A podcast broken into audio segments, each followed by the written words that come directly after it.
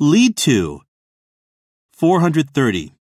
If you study arduously, it will lead you to a successful future.